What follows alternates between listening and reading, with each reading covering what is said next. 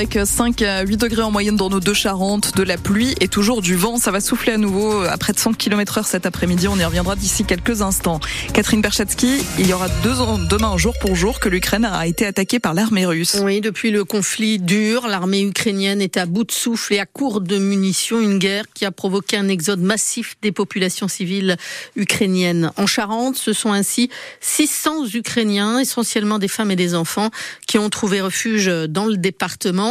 Ils ont même leur association, Pierre Marsat, Solidarité Charente-Ukraine, pour répondre aux situations d'urgence. Il y a tout juste deux ans, tout était fait en Charente pour accueillir les familles qui fuyaient l'Ukraine. Les solutions d'urgence étaient forcément transitoires car les Ukrainiens voulaient rentrer chez eux le plus vite possible. Ils sont arrivés, beaucoup sont repartis, mais la guerre a duré plus longtemps que prévu et ils sont revenus en Charente. Olga Lopushko est la présidente de l'association Charente-Ukraine. Chacun prend ses marques, donc les enfants sont scolarisés, les mamans cherchent le travail ou tentent d'apprendre le français pour pouvoir insérer plus rapidement possible dans la société française. Signe d'une vie plus durable en exil, des bébés sont nés ici. Oui, tout à fait. On a eu quelques naissances des bébés que ça a toujours fait chaud au cœur, malgré la guerre, malgré les horreurs que les Ukrainiens vivent. La vie reprend son cours et la vie est là malgré tout. Il y a deux ans, les déplacés étaient accueillis dans des familles, chez des particuliers ou logés par des communes. Aujourd'hui, la plupart des Ukrainiens de Charente ont trouvé des logements indépendants. Olga Lopushko. À part encore quelques familles qui sont hébergées euh, chez les Charentais, il y a encore euh, une de foyers collectifs euh, qui tentent à s'organiser pour pouvoir trouver les logements individuels, mais de plupart ils sont logés, oui, en Charente. Le souhait de tous les déplacés ukrainiens, c'est la victoire de l'Ukraine face à la Russie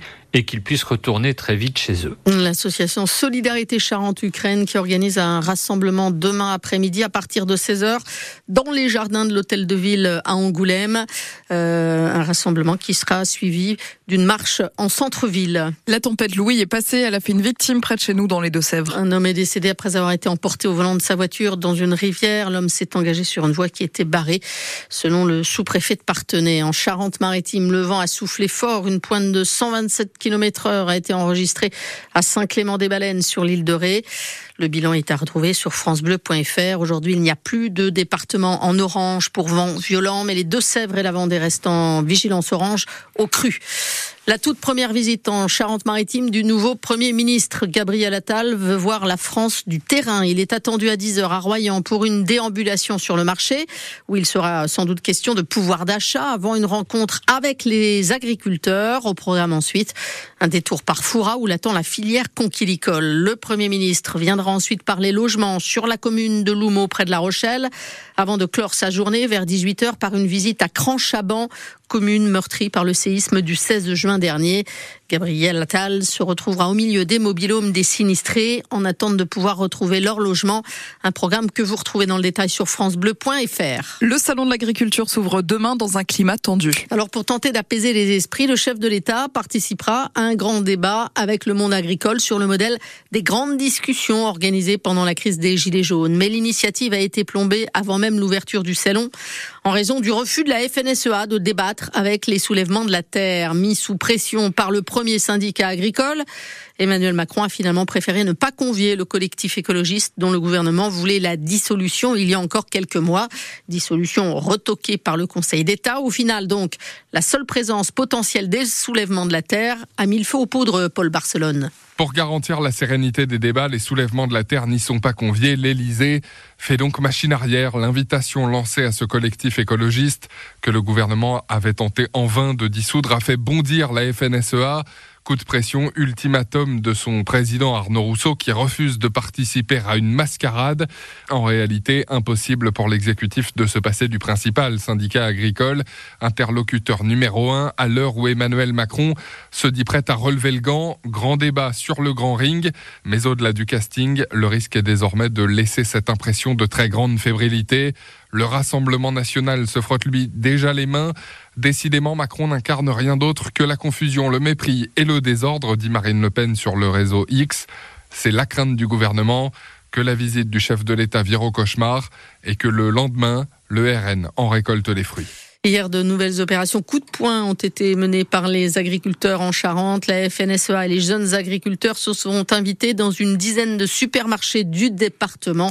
Reportage à suivre dans les infos de 7h30. La fête du 7e art ce soir à l'Olympia. C'est la 49e édition de la cérémonie des Césars et le palais de justice de Sainte pourrait bien être à l'honneur ce soir. Sa salle où siège la cour d'assises sert de décor euh, en partie à l'un des films grands favoris, Anatomie d'une chute de Justine Trier, nommé 11 fois pour les Césars et le trophée du meilleur film. Ça devrait se jouer avec Le règne animal, un film fantastique de Thomas Caillé, nommé 12 fois. La soirée est à vivre en direct et en clair sur Canal+. Raymond Roule de retour dans le 15 Rochelet. Il sera sur la pelouse demain à Perpignan. Le trois quarts sud-africain retrouve le maillot jaune et noir après huit mois d'absence pour cause de blessures au genou. Raymond Roule, heureux et impatient de pouvoir aider ses coéquipiers Rochelet, actuel 9e du top 14. Mais le joueur fait aussi profil bas hein, après le coup de gueule du manager Ronan O'Gara. On écoute Raymond Roule. C'était dur, mais je crois que euh, c'était obligé parce que euh, on porte le, le, maillot de La Rochelle. On est des grands garçons, ça arrive, euh, mais c'était obligé. T'es obligé à parler droit et peut dire oui. On n'était pas bon. Comment on va réagir? Après, c'est simple. Il y a des leaders de jeu qui parlent et nous, tout le monde ferme sa gueule et on travaille. Mais dans ma part, ça fait du bien. Rejoindre l'équipe, ça fait des mois. C'est bien. Si je peux aider l'équipe avec un peu d'ambiance, j'arrive à le faire. De ma tête, euh, c'était prévu après la Coupe du Monde. À la fin, moi, j'arrive à dire oui, on prend semaine par semaine. C'était difficile. Mais euh, je suis content. On est à la fin. C'est bon. Raymond Roll euh, avec euh, Eric Lebihan, Perpignan-La Rochelle. Hein, c'est un match à vivre à partir de 17h demain sur France Bleu La Rochelle et puis en Pro D2. Attention, danger pour les rugbymen de Soyons-Angoulême. Le SA15 reçoit Provence Rugby à 19h30 ce soir à l'occasion de la 21e journée. Battu à Dax 25 à 5, les Charentais sont 14e, les Provençaux sont 2e du championnat à deux points du leader Béziers. Coup d'envoi, je vous l'ai dit, de la rencontre à 19h30.